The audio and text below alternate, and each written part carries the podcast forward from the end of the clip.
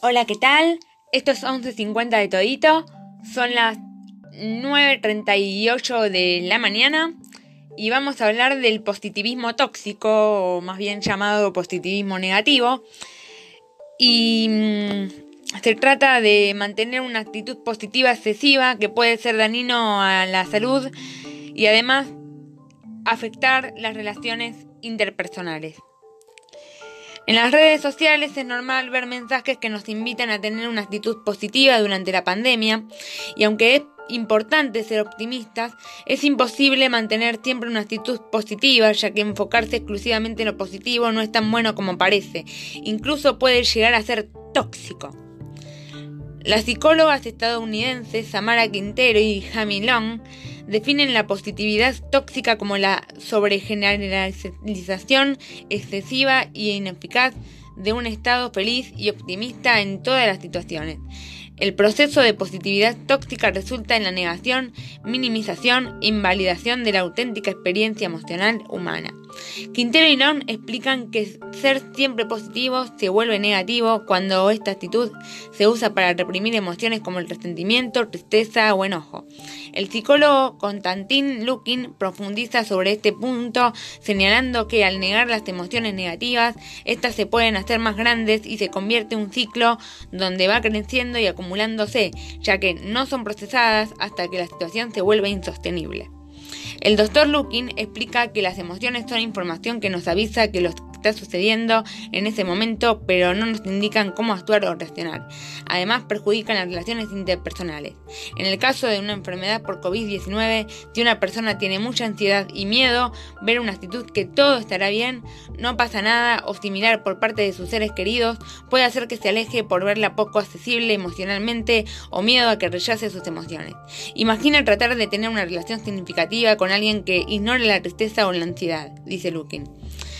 Signos del positivismo tóxico. La doctora Samara Quintero y Jamilón presentan algunas maneras comunes en las que se presenta la positividad tóxica, escondiendo o enmascarando los verdaderos sentimientos, fingiendo que todo está bien, sentirse culpable de sus emociones negativas, minimizar las experiencias de otras personas con frases como todo estará bien, hay que ser positivos o similares, consolar a otro dándole perspectivas, es decir, diciendo podría ser peor, en lugar de validar sus emociones o experiencias.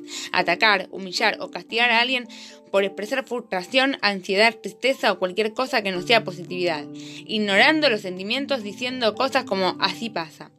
¿Por qué es nociva la positividad tóxica?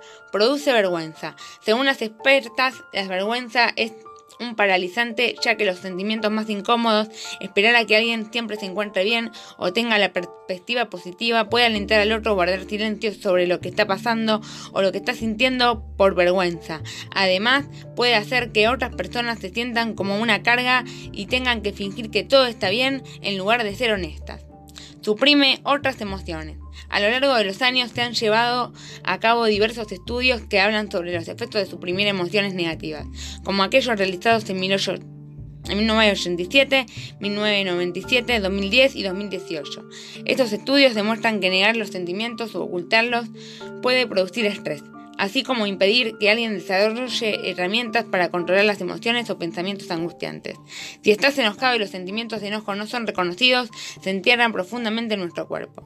Las emociones reprimidas pueden manifestarse más tarde en ansiedad, depresión o incluso enfermedades físicas, escriben las doctoras Quintero y Long.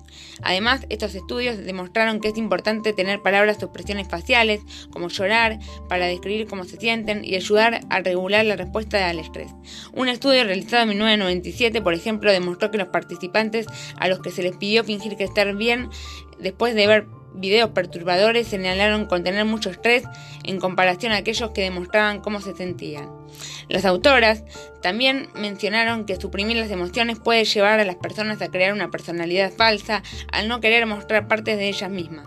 Esconderse de esa manera, según Quintero y Long, es negar la verdad.